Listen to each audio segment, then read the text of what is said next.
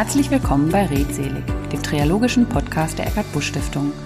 Rund um psychische Krisen, Erkrankungen und gegen das Stigma mit Betroffenen, Angehörigen und Experten. In dieser Folge spreche ich mit Jens Jüttner über seine Erfahrungen mit der Schizophrenie. Und wir haben die Folge Offenheit als Strategie quasi Teil 3 genannt. Wie gesagt, herzlich willkommen, lieber Jens, bei uns im Podcast. Ja, hallo Bettina, danke, dass ich hier sein kann. Ich sag schon mal einfach ein bisschen was über dich, um dich vorzustellen. Ähm, Jens Jüttner hat Jura und BWL studiert und ähm, auch als Rechtsanwalt gearbeitet. Da kommen wir bestimmt nachher nochmal drauf. Du bist 45 Jahre alt jetzt ähm, und inzwischen Autor, Referent für Schizophrenie und Ex-In-Genesungsbegleiter. Auch darüber sprechen wir bestimmt gleich nochmal. Wie würdest du dich denn ansonsten beschreiben? Was magst du? Wer bist du? Was ist dir wichtig? Wofür schlägt dein Herz? Ähm, wer bin ich? Ähm, ich würde sagen, ähm, ich bin auf jeden Fall ein Familienmensch. Hast ich, du Kinder?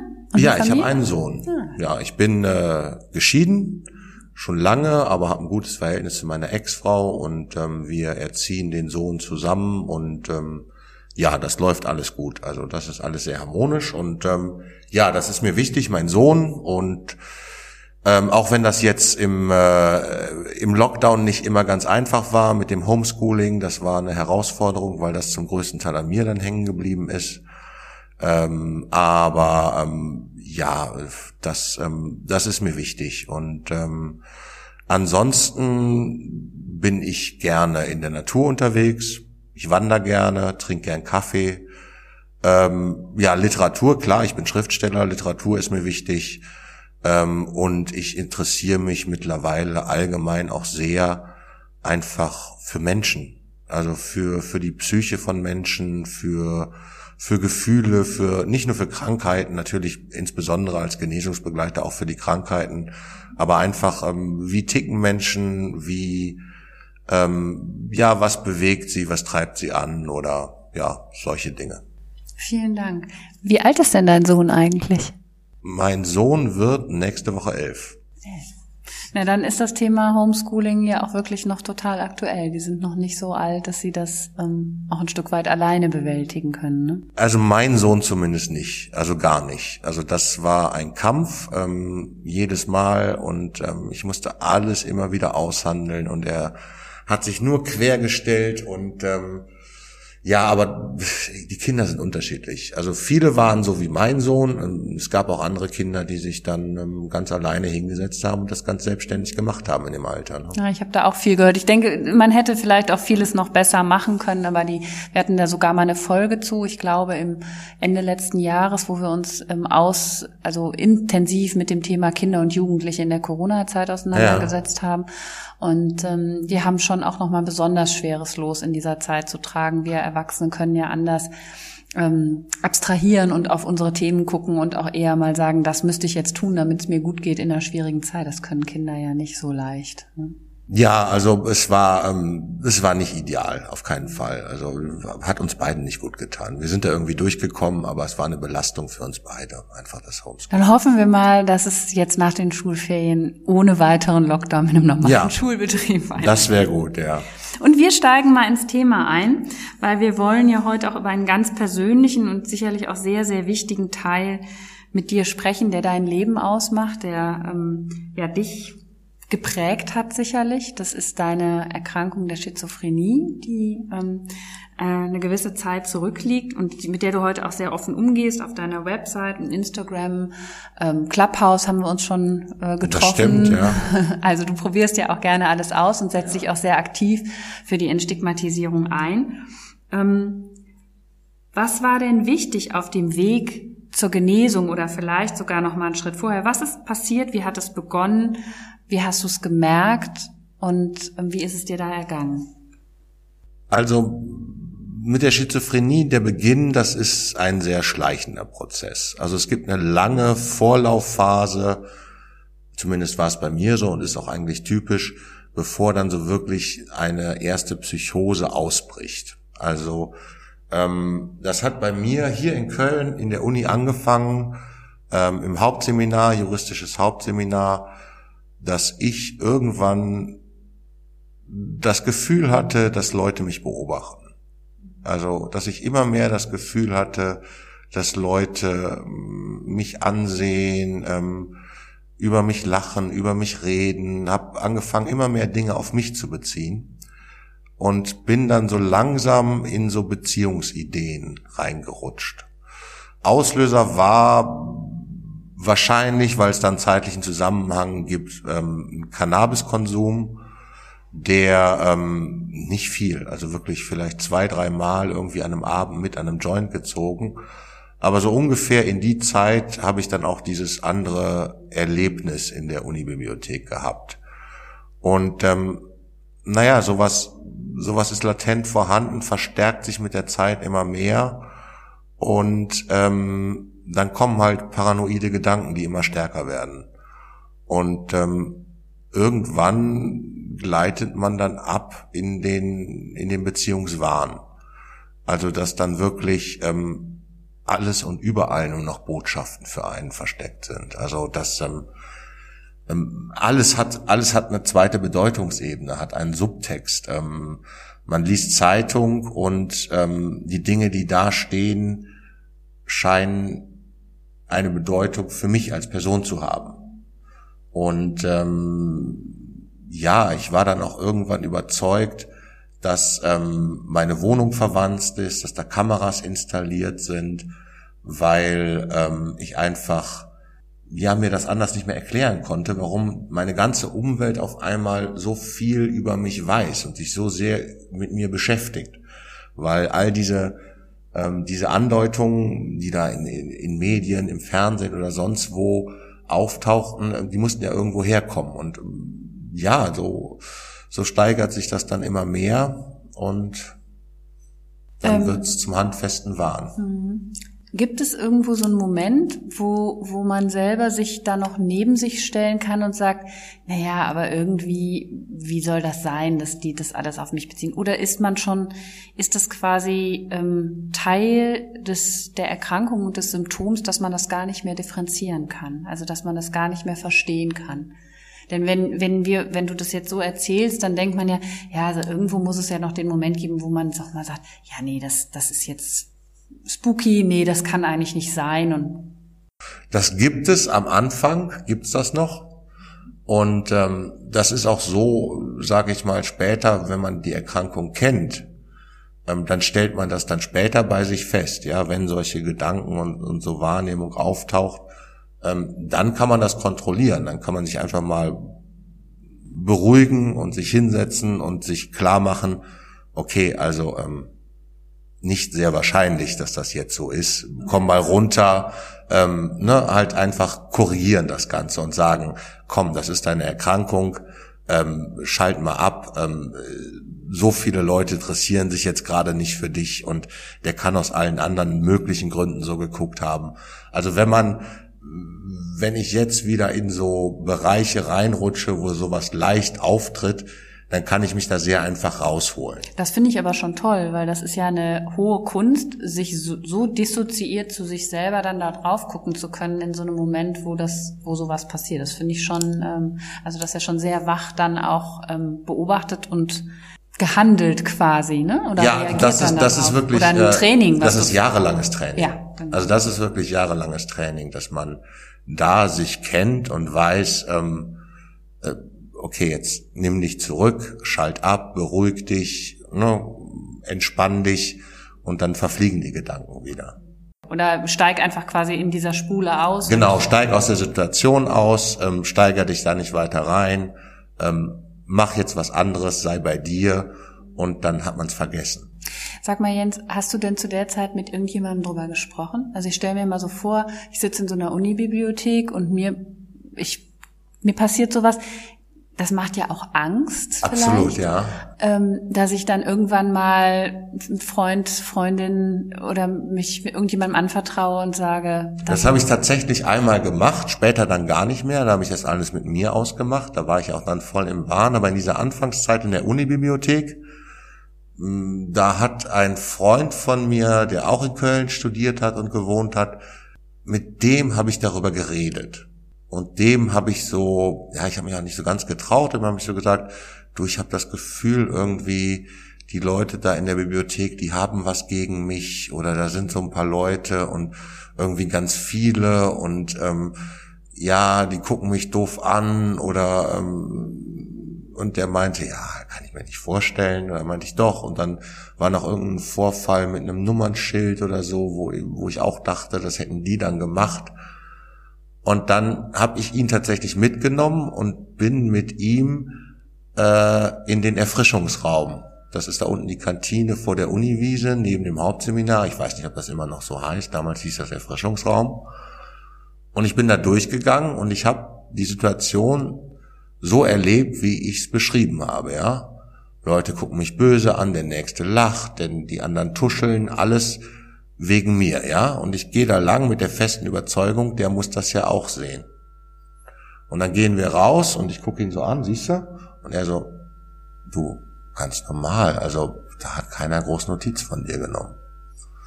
Und äh, das war so, aber äh, so richtig hat er mich dann nicht überzeugt. Und das hat aber dann auch in der Folge äh, dazu geführt, dass du keinen anderen mehr mitgenommen hast, so. Nee, irgendwann bin ich immer mehr in meinen Wahn und irgendwann war das Realität und irgendwann stand's fest und dann, dann war der Zug abgefahren und dann, ähm, ja. Wie lange ging das? Oh, das ging lang. Also ich glaube, ich war tatsächlich dann fast ein Jahr wirklich komplett im Wahn in der Psychose, wo ich ja dann am Schluss dann noch Stimmen gehört habe und ähm, ja, habe da in dieser absoluten Parallelwelt gelebt. Wie muss ich mir denn deinen Alltag vorstellen? Konntest du noch studieren? Das Studium war ja fertig. Also ähm, ich war an der Promotion, da war ich schon sehr schräg drauf muss ich sagen. Ich habe trotzdem das Exposé dann geschrieben, aber da war ich schon irgendwie in einer anderen Welt. Habe auch was abgegeben und dann aber nie wieder bei dem Professor vorstellig geworden, ähm, weil ich dann komplett abgedreht bin. Naja, und dann habe ich halt angefangen, meinen Roman zu schreiben, Geistertanz. Das war irgendwie so diese Eingebung, das muss ich jetzt tun. Ja, also das ist jetzt irgendwie meine Antwort oder oder mein mein mein Mittel, mich irgendwie äh, ja damit auseinanderzusetzen. Und ähm, dann habe ich die meiste Zeit geschrieben, bin durch meine Wohnung gerannt, habe Fernseher, Radio gehört, Zeitung gelesen und das Ganze dann laut kommentiert, in die nicht vorhandenen Kameras und Mikrofone gesprochen dazu was gesagt, was halt dann gerade im Fernsehen lief, wenn sie wieder mich meinten oder irgendwas zu mir gesagt haben.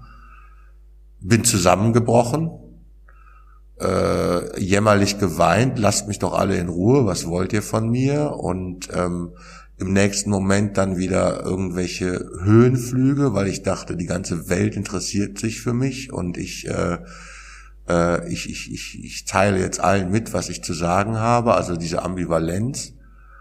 Ich stelle mir das unfassbar anstrengend. Ja. Wenn ich mich da versuche, annähernd reinzuversetzen ja. und so wie du es beschreibst, ja auch wahrscheinlich sehr einsam, weil du nicht mehr viele Menschen um dich rum hattest, mit denen du, also mit denen du normalen, ich sag mal, was wir jetzt landläufig als normalen Kontakt ansehen würden. Also ich, ich hatte meine damalige Freundin, spätere Frau, ähm, mit der habe ich ja tatsächlich zusammen gelebt. Die war halt nur Flugbegleiterin und viel weg.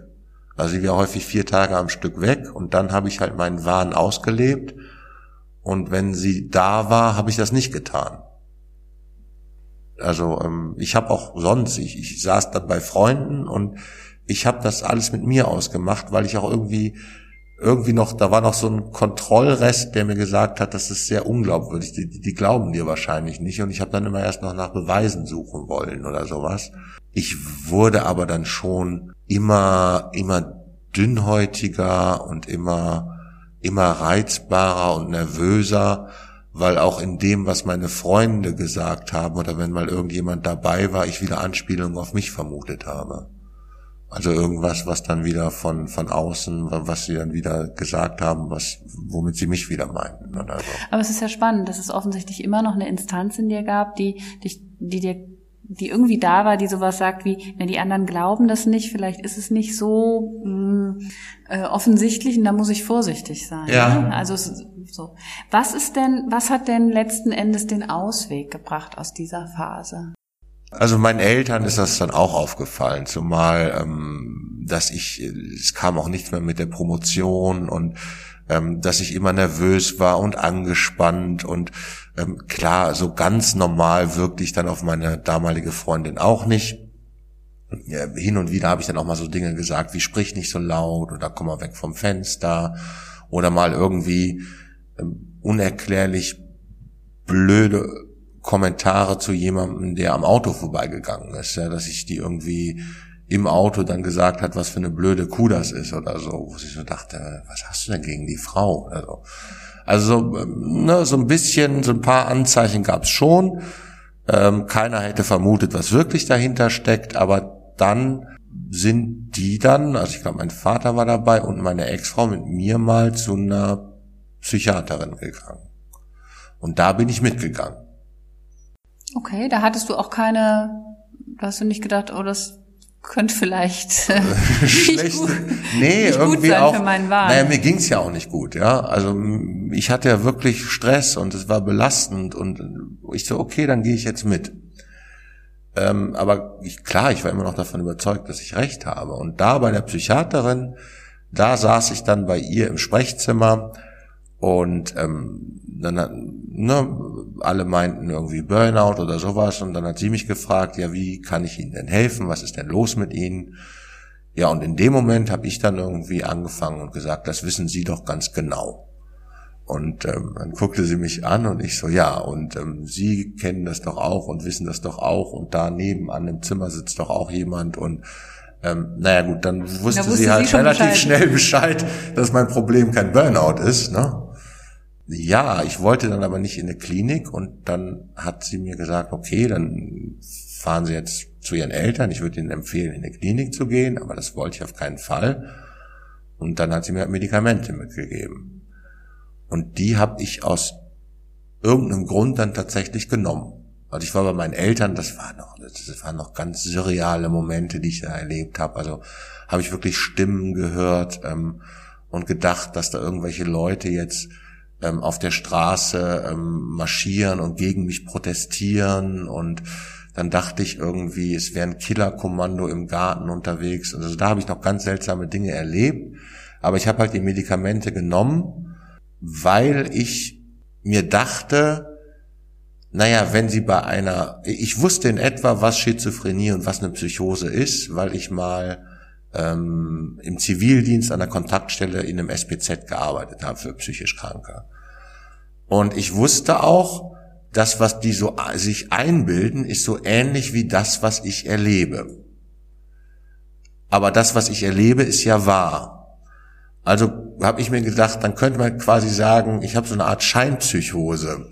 Also es ist so wie eine Psychose, aber es ist wahr. Aber vielleicht helfen ja die Medikamente, dass ich besser damit umgehen kann. Und dann habe ich sie genommen und irgendwann ist dann, ja, so nach und nach, so innerhalb von zwei Wochen, der Wahn dann von mir abgefallen. Wie hat sich das angefühlt? Also in diesen zwei Wochen. War das eine Erleichterung? War das erstmal fremd? War das? Das war ganz seltsam. Also das war wirklich ähm, ganz, das ist ganz, ganz schwer zu begreifen, auch wenn man so lange im Wahn war, dass man dann da sitzt und denkt, du hast dir das alles nur eingebildet, was jetzt anderthalb Jahre dein Leben bestimmt hat. Ähm, natürlich ist das äh, auch eine Erleichterung ein Stück weit, aber es hinterlässt auch eine totale Leere und, und ein riesiges Loch und ähm, weil ja ganz viele Themen, die, die dein Leben bestimmt haben, auf einmal einfach nicht mehr so da sind, ne? Ja, und weil ich auch realisiert habe, dass ich anderthalb Jahre aus meinem eigentlichen Leben ausgestiegen war. Und dann war ich auf einmal in, bin ich, bin ich in ein richtiges Loch gestürzt und hatte auf einmal Angst, weil ich dachte, meine Güte, dein Lebenslauf und du hast da jetzt eine Lücke von anderthalb Jahren und ähm, da hast du nichts gemacht und wie kannst du das erklären und du wirst nie einen Job finden als Rechtsanwalt, ähm, weil du keine Erklärung dafür hast und ganz viele Ängste und überhaupt eine totale Verunsicherung und ähm, natürlich auch immer noch Ängste ähm, so äh, so auf der Straße oder ähm, in der Straßenbahn, weil man weil man immer noch wieder Angst hat, dass das losgeht, dass man sich nicht traut, Leute anzusehen, weil man denkt, oh Gott, es geht wieder los und ja, da war ich dann auch ein halbes Jahr dann stationär in der Klinik.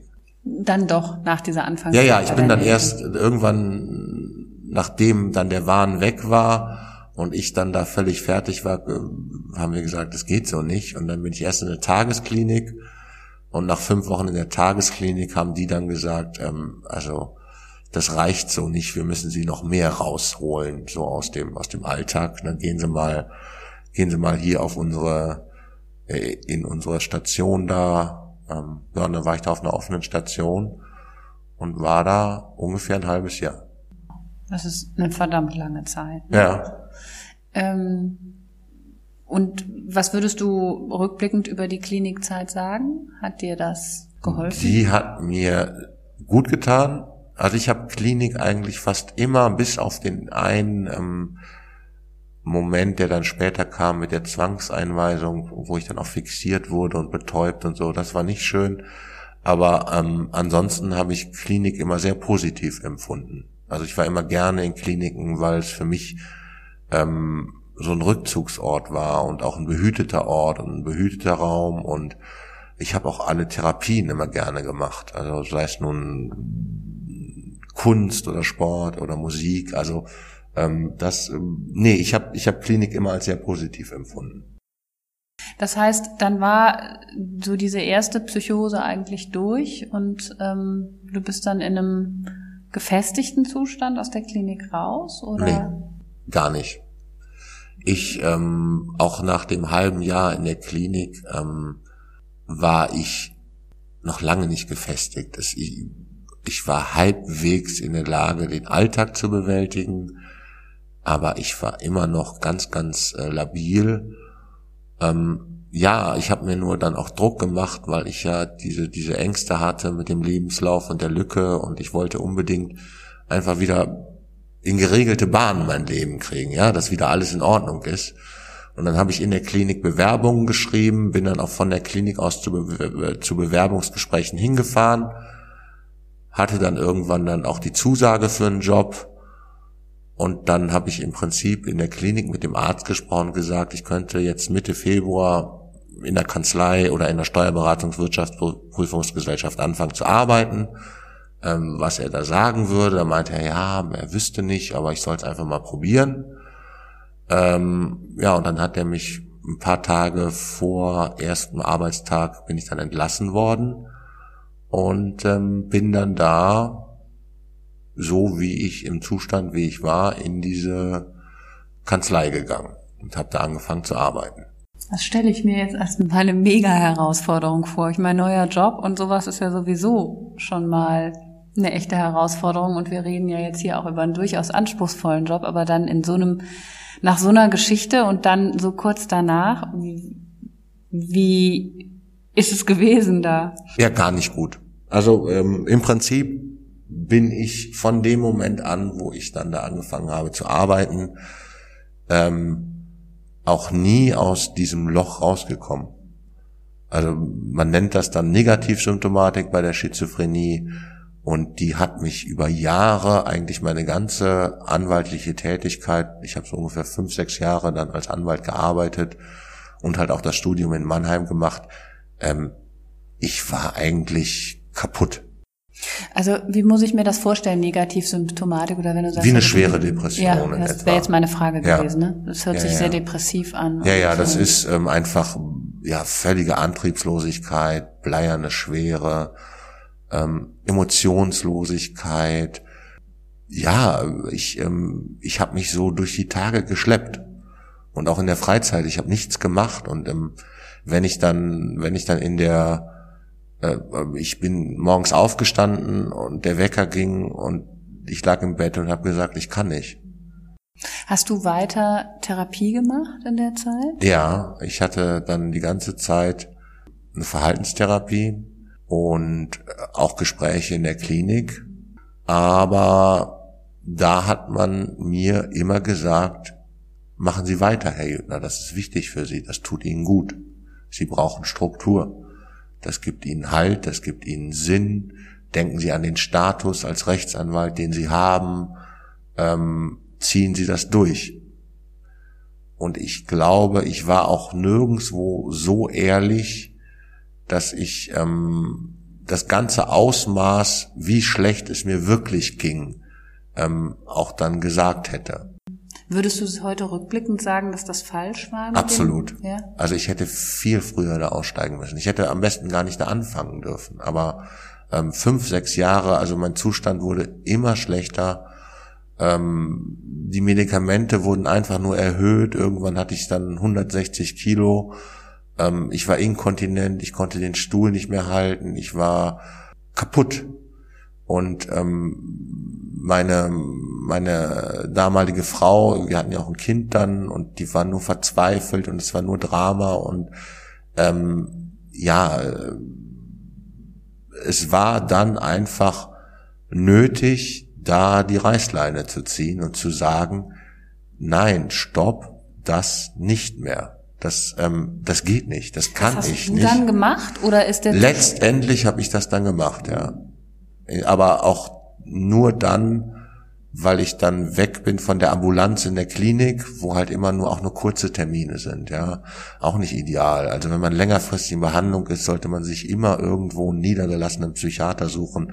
In der Ambulanz hat man alle paar Wochen ein neues Gesicht und wenig Zeit haben die fünf Minuten und dann wird da immer nur abgehakt, ja okay, er hat einen Job, er hat eine Familie, er ist stabil, er hört keine Stimmen, hat keinen Wahn, ähm, machen wir so weiter, ne? nehmen Sie die Medikamente und ähm, ja, und weil ich dann auch nicht von mir aus dann den Mut hatte zu sagen, stopp, nein, mir geht's nicht. Ich habe immer gesagt, ja, geht schon, geht schon. Naja gut, dann bis zum nächsten Mal. Aber es ging halt nicht. Und wie ist es dazu gekommen, dass es dir heute so geht, wie es dir heute geht? Das ist ähm, ein langer Weg gewesen. Aber du bist auch noch mal in der Klinik gewesen. Ich, ich hatte dann ähm, tatsächlich kam dann noch mal ein richtiger Zusammenbruch ähm, mit einer sehr heftigen Psychose, als ich von jetzt auf gleich dann die Medikamente abgesetzt hatte. Das war nach der Trennung, nachdem meine Frau mich dann ähm, ja bei meinen Eltern abgeliefert hatte und ähm, gesagt hat, so ich kann nicht mehr, ich will nicht mehr. Ähm, da habe ich dann auch viel Schuld einfach den Medikamenten gegeben, habe gesagt, ich nehme die nicht mehr und dann bin ich halt in eine Psychose gerannt und das war dann nochmal sehr heftig, dann auch mit, ja, mit Zwangseinweisung. Ähm, dann wurde ich betäubt, weil ich weglaufen wollte, fixiert.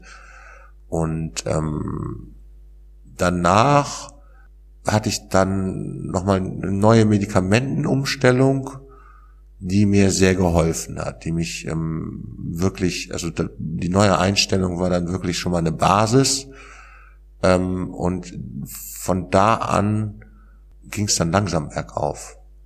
Du hast wirklich alles mitgenommen, was es so im Psychiatrieumfeld ähm, mitzunehmen gibt, glaube ich, ne? Also so ja, ich habe wenig ausgelassen. Hast wenig ausgelassen. Ja. Okay. Wie lange geht's dir jetzt gut?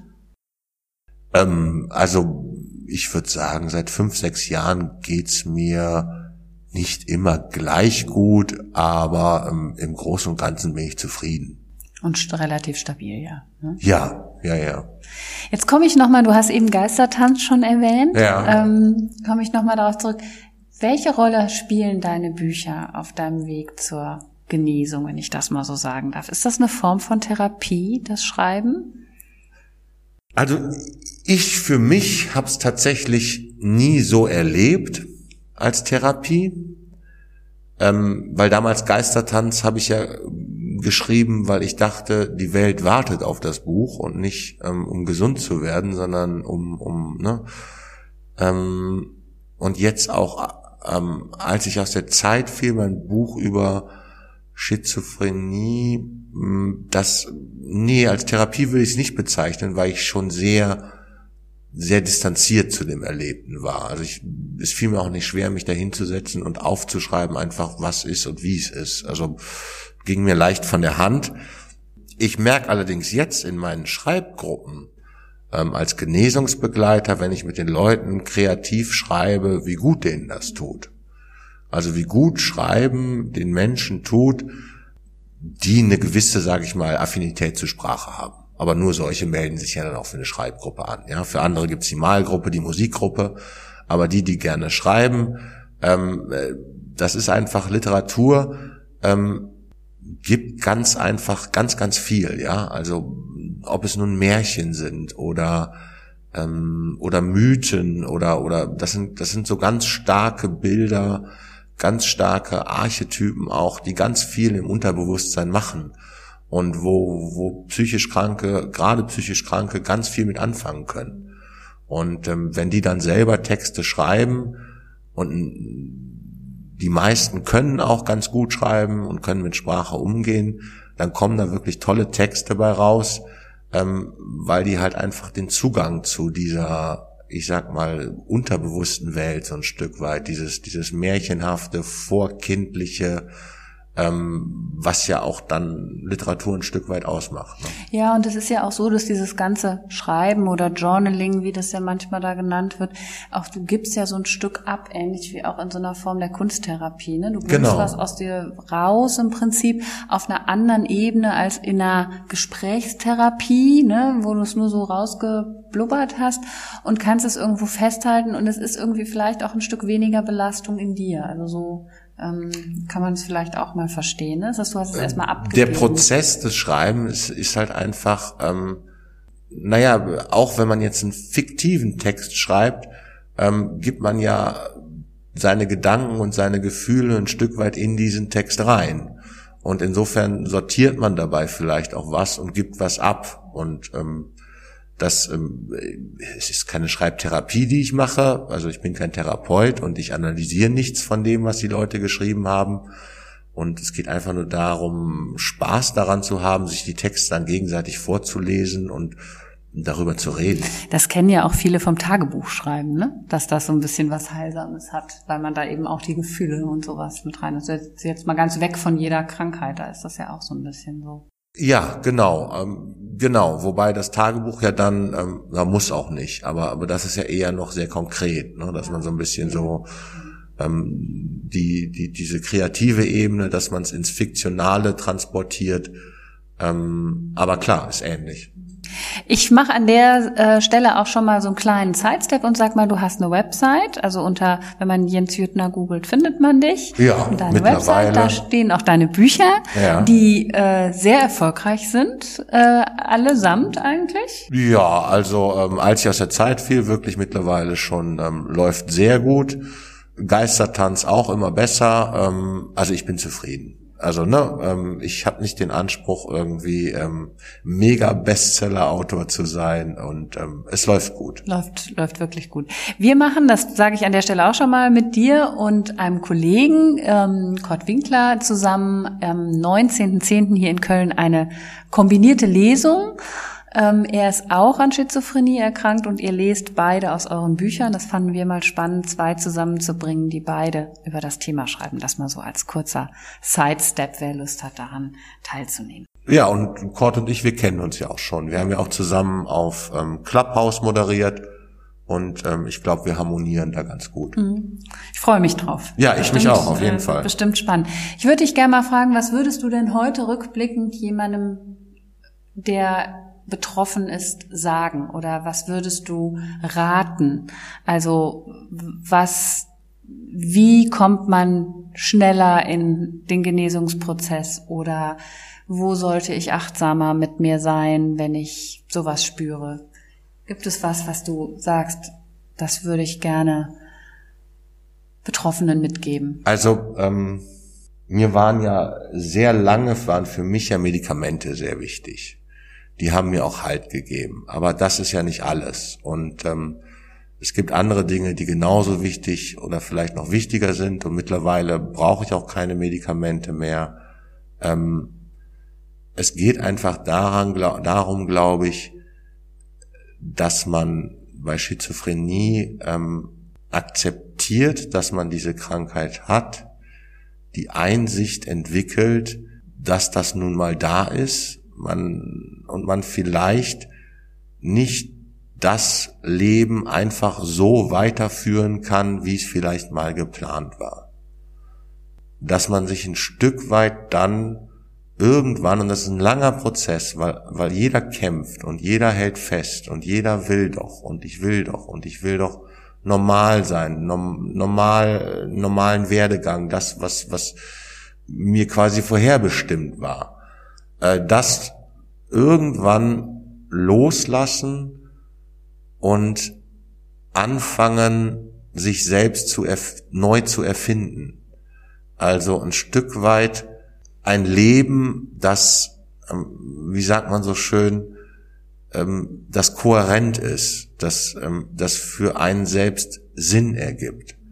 Also herausfinden, wer man ist, was man braucht, wie man lebt, was einen interessiert, was einem gut tut und irgendwie versuchen, daraus seine neue Rolle ähm, seinen neuen Platz im Leben zu, zu entwickeln, zu bauen. Und der wird vielleicht dann irgendwie ein bisschen abseits der Norm sein. Der wird dann vielleicht irgendwie in den künstlerischen, in den, in den sozialen Bereich gehen oder, oder irgendwo. Ähm, wichtig ist, dass, ähm, dass man mit sich selbst im Reinen ist. Aber du hast ein, finde ich, ein ganz wichtiges Stichwort auch nochmal gesagt, das ist das Loslassen. Und das fällt uns ja nun immer bei vielen Dingen schwer, also den meisten von uns, denke ich mal, von der Idee loszulassen, die wir eigentlich mehr von uns und unserem Leben hatten. Ne? Ja. Also, und dann sich eben neu zu definieren, das ist schon eine gewaltige Kraftanstrengung. Das dann, dauert Jahre mitunter. Also das äh, auch, auch einzusehen, es geht nicht, und dann loszulassen, den Mut auch zu haben, ich lasse mich jetzt auf was Neues ein und dann auch eine Perspektive zu entwickeln daraus, ja. Ja, da steckt so viel drin. Das ist ja die Traurigkeit oder die Trauer und der Schmerz über das, was ich nicht mehr habe und auch die Angst vor dem, was ich habe oder den Mut, den ich aufbringen muss, um was Neues anzugehen. Also da, da wird ja auch ganz viel von mir gefordert in so einem Prozess. Ja, ja. Was würdest du Angehörigen und Partnern mit auf den Weg geben, die ja nun bei so einer extremen Situation auch mitleiden, mit gefordert sind, für die das eine Herausforderung ist? Ja, schwierig. Also ähm, das ist das ist ganz schwierig für Eltern, glaube ich, ähm, insbesondere, weil es halt immer auch ähm, mit Schuld zu tun hat oder mit Schuldzuweisungen, Schuldvorwürfen, die man sich macht, weil es halt einfach ähm, auch so viel, ähm, sage ich mal, so stark auch von außen hin ähm, immer die Schuld der Eltern oder der Erziehung dann ist, was bei Schizophrenie gar keine so große Rolle spielt, weil sie halt wirklich 60 Prozent einfach genetisch ist. Und ähm, aber ähm, oh Gott, haben wir irgendwas falsch gemacht. Und dann gleichzeitig auch die Scham, die dann da ist, ähm, äh, nicht zugeben zu wollen, dass das Kind vielleicht krank ist. Und ja, ich glaube, was wichtig ist, da zu sein und ähm, dann solche, solche Transformationsprozesse vielleicht einfach unterstützen und da ähm, dann vielleicht auch Mut zu machen oder ähm, und und wenig wenig fordern, wenig auch keine Vorwürfe machen oder du musst, sondern auch Zeit geben, Zeit lassen, ähm, weil das alles braucht Zeit und das braucht Geduld. Und da, da hat man auch oft das Gefühl, es geht über Monate, über Jahre überhaupt nicht weiter. Und ähm, das manchmal ist es dann auch nötig, dass dann eine Distanz zwischen Eltern und Kinder kommt, weil Eltern das einfach nicht können. Eltern sind nun mal keine Therapeuten und keine Pfleger.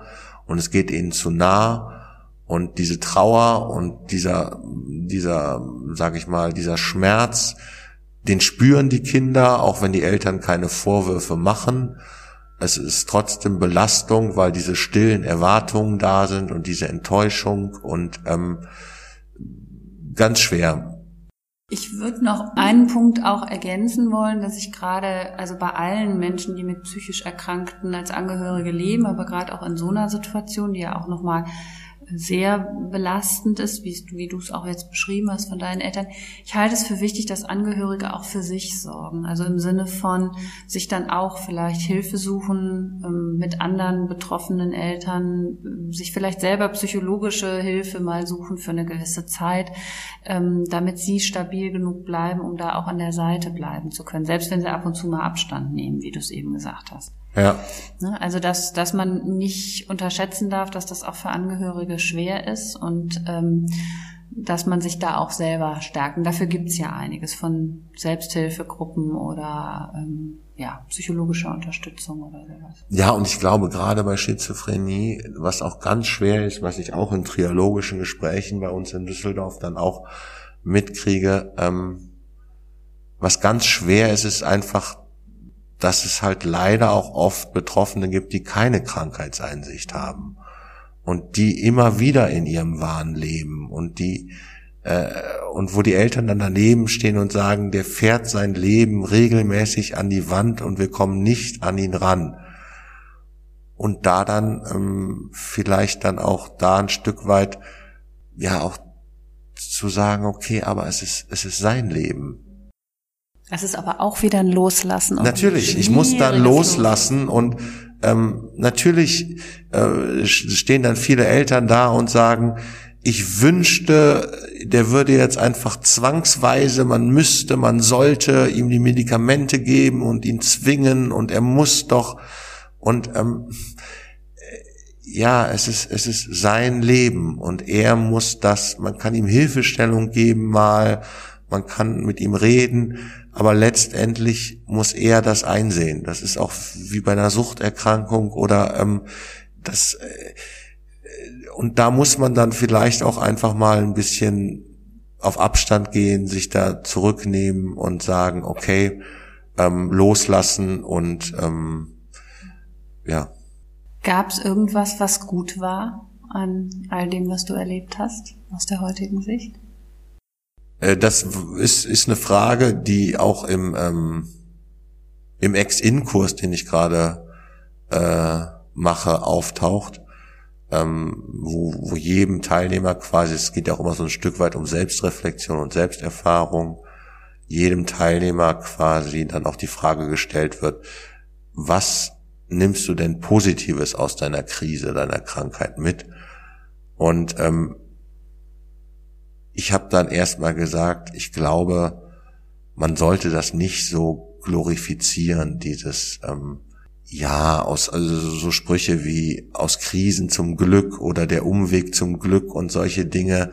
Ähm, ich habe dann erstmal gesagt, also ähm, erstmal danke für nichts. Also ähm, ich hätte das nicht gebraucht. Ich war vorher glücklich und ähm, es hätte gut so weitergehen können. Und ähm, das ist kein Geschenk, das mir irgendwas gegeben hat. Es ist einfach eine Belastung und es ist etwas, ähm, das wünscht sich keiner und das möchte ich auch niemand anderen wünschen. Ähm, aber natürlich prägt das ein und natürlich verändert das ein und natürlich ist das Teil meines Lebens und hat mich zu dem gemacht, was ich heute bin. Und ich bin heute ein anderer Mensch, als wenn ich diese Krankheit nicht gehabt hätte. Ähm, aber ich mag den Menschen, der ich heute bin. Ich, ich bin im Reinen mit mir und ähm, klar hat mir das hat mir das Fähigkeiten gegeben. Also ähm, natürlich bin ich in Bereichen sensibler, hat mein Leben mehr Tiefe, kann ich Dinge besser besser nachvollziehen, nach ähm, nachempfinden, wenn ich mit anderen Kranken spreche. Ähm, habe ich eine andere, auch, auch einen anderen Blick aufs Leben, ja, also ähm, und, ähm, und viel mehr Geduld als vorher. Und ähm, die ganze Krankheit hat, ähm, hat mich in meinem Charakter auch insofern gefestigt, dass da auch viel Demut ist und einfach ähm, ja ähm, auch, auch eine Kraft und eine Stärke, aber es ist okay, so wie es ist jetzt.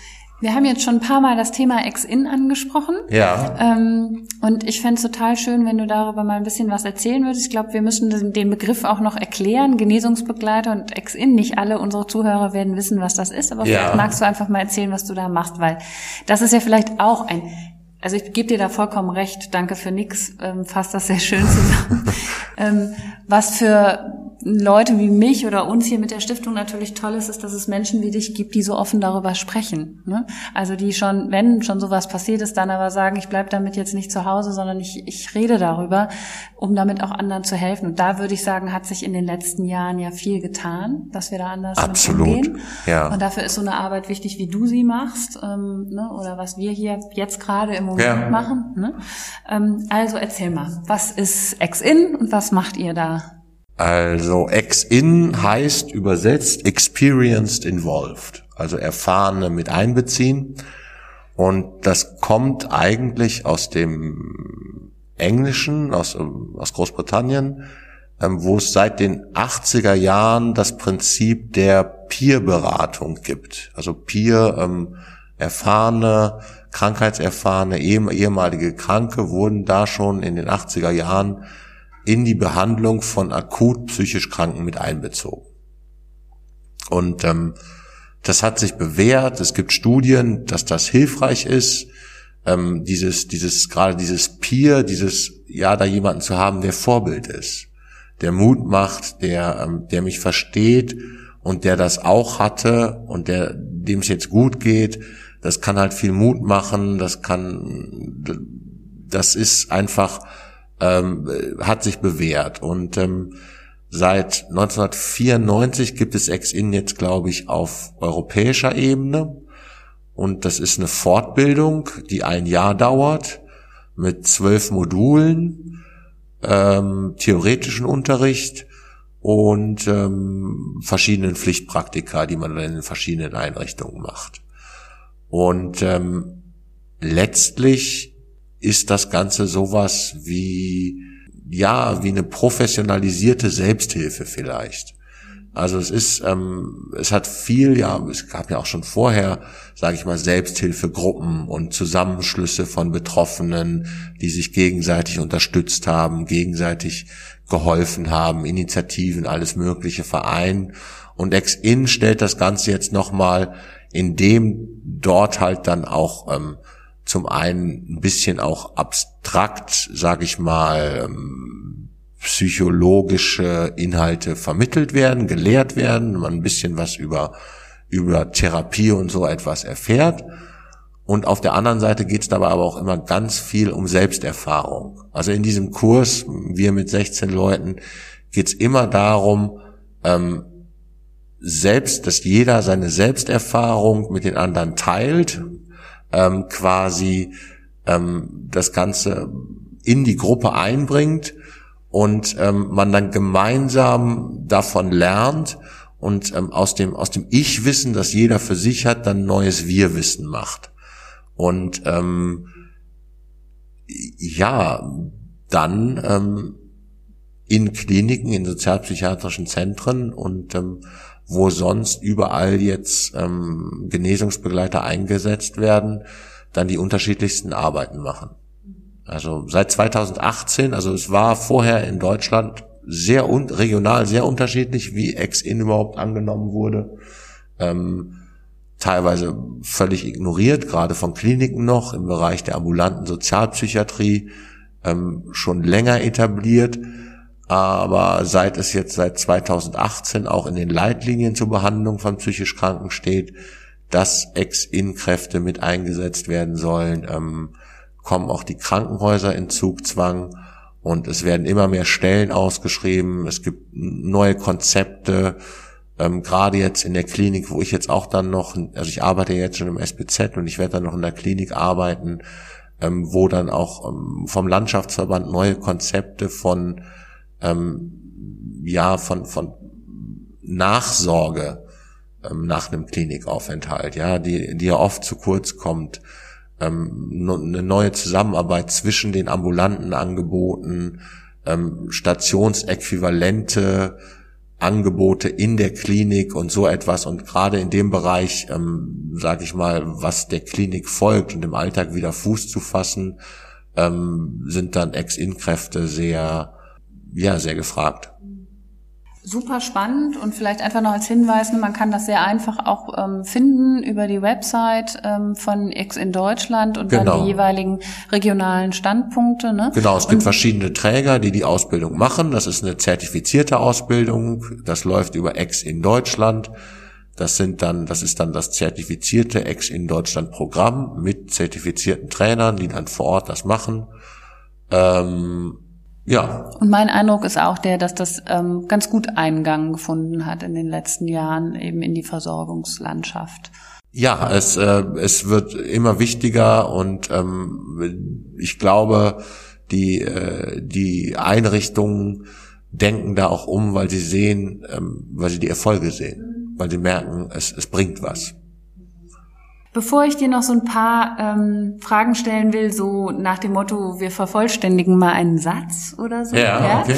wollte ich noch eine Frage stellen. Hast du Angst davor, dass noch, dass es noch mal schlechter werden könnte? Hast du Angst davor, dass noch mal eine Psychose kommen könnte? Ausschließen kann ich das nicht, aber ähm, ich wünsche mir das nicht. Ich sag mal, ähm, schlechter werden jetzt auch wieder Inhalt aus der ähm, aus Ex-In. Ähm, das im ersten Modul haben wir uns ja alle dann auch mit der Salutogenese beschäftigt, ja. Und auch wenn mich Leute dann in die Richtung fragen, ja, aber du bist doch jetzt geheilt, dann denke ich immer so, ähm, naja, gibt's jetzt nur krank oder geheilt? Schwarz-weiß. Also ist das, entweder bin ich, äh, es ist, ne, kein Mensch ist nur krank oder nur gesund und es ist, äh, es verschiebt sich und ähm, ja, ich freue mich, dass der Balken ziemlich weit meistens bei gesund ist. Manchmal ist er ein bisschen weniger bei gesund und ein bisschen mehr in Richtung krank. Dann habe ich auch eine Krise, dann geht's mir auch mal nicht so gut. Das ist alles nicht dramatisch. Ähm, aber es ist ja auch ein ständiger Prozess. Und ich muss immer daran arbeiten, möglichst gesund zu bleiben. Aber ich glaube, das müssen andere Menschen auch. Ja, das müssen andere das Menschen. Das müssen alle Menschen. Ja, Nicht nur die, die schon eine Erfahrung mit Krankheit hatten, sondern auch Menschen, die vielleicht noch nie krank waren, ähm, sollten auf sich aufpassen und sich Gutes tun und ähm, ein bisschen ähm, überlegen, was sie sich so zumuten und wie sie leben, um halt ja, und letzten Endes ist das ja auch im körperlichen Bereich so, ne? Das Nur Gleiche, da, ja. Da sehen wir ja viel, da gehen wir viel offener damit um, dass es eben auch Grauzonen gibt, dass ich mal mit dem Rücken eben immer vielleicht meine Zipperlein habe und genauso wie du das vorhin sehr schön erklärt hast, irgendwie auch lernen muss, mit der Krankheit zu leben, ne? also zu akzeptieren, dass sie irgendwie da ist, dass sie vielleicht in ihrer Symptomatik im Moment zu 98 Prozent verschwunden ist, ja. ja? Äh, aber eben wachsam zu bleiben. Ne? Und genau, und ähm, ich glaube dann auch nicht enttäuscht sein, wenn man merkt, ähm, ja, jetzt habe ich mal wieder ein paar mehr Symptome. Und ähm, zu lernen, es ist nicht so, ich komme aus der Klinik, habe meine erste Psychose überstanden, reiß die Arme in die Luft, juhu, ich bin geheilt und ähm, von jetzt an, ähm, nee, das, äh, es kommen immer wieder Krisen und Momente, wo es schlechter wird und dann, dann, dann bricht auch keine Welt zusammen, ja, dann, dann man kennt das, man weiß, ja, das ist jetzt so und äh, man weiß auch, was man dann vielleicht tun muss, tun sollte aber man hat dann auch die Zuversicht, dass man weiß, es kommen auch wieder andere Phasen, das geht auch wieder vorbei und es wird auch wieder besser. Dann sage ich mal Danke bis hierher. Jetzt machen wir, ähm, ich fange einfach einen Satz an und ähm, du vervollständigst den mal. Schizophrenie ist? Gar nicht so ungewöhnlich. Seelische Gesundheit sollte? Für jeden wichtig sein. Du darfst am Times Square ein Schild aufstellen. Was steht da drauf? Habt euch lieb. Das Stigma gegenüber Menschen mit psychischen Erkrankungen? Wird wohl nie ganz verschwinden. Du darfst ein Gesetz, eine Idee etc., irgendwas vorschlagen, das sofort umgesetzt wird. Bedingungsloses Grundeinkommen. Lieber Jens, ich sage insgesamt mal Danke für diesen sehr, sehr persönlichen, sensiblen, offenen Einblick, den du uns gewährt hast. Ähm, war für mich ein berührendes Gespräch, dass du so viel aus deinem Leben erzählt hast, kann ich nur sagen. Es war, glaube ich, auch bis jetzt unser längster Podcast. Okay. Aber das ist alles gut. Alles hat seine Zeit und muss auch seinen Raum bekommen. An der Stelle fragen wir unsere Gäste aber immer noch nach einem persönlichen Tipp für ihre seelische Gesundheit. Also, was tust du, damit es dir gut geht? Ähm, wir waren schon bei der Kohärenz und ähm, dabei zu sehen, dass das Leben Sinn ergibt. Also, dass man das Gefühl hat, das, was ich tue, ergibt Sinn. Meine Handlungen, ich bin selbstwirksam. Und ich glaube, das hat dann ganz, ganz viel mit Authentizität zu tun. Also authentisch sein. Ähm, an sich glauben, auf das hören, was man, was man ist, wie man ist und dem dann auch probieren, ein Stück weit gerecht zu werden. Schön. Schönes Schlusswort.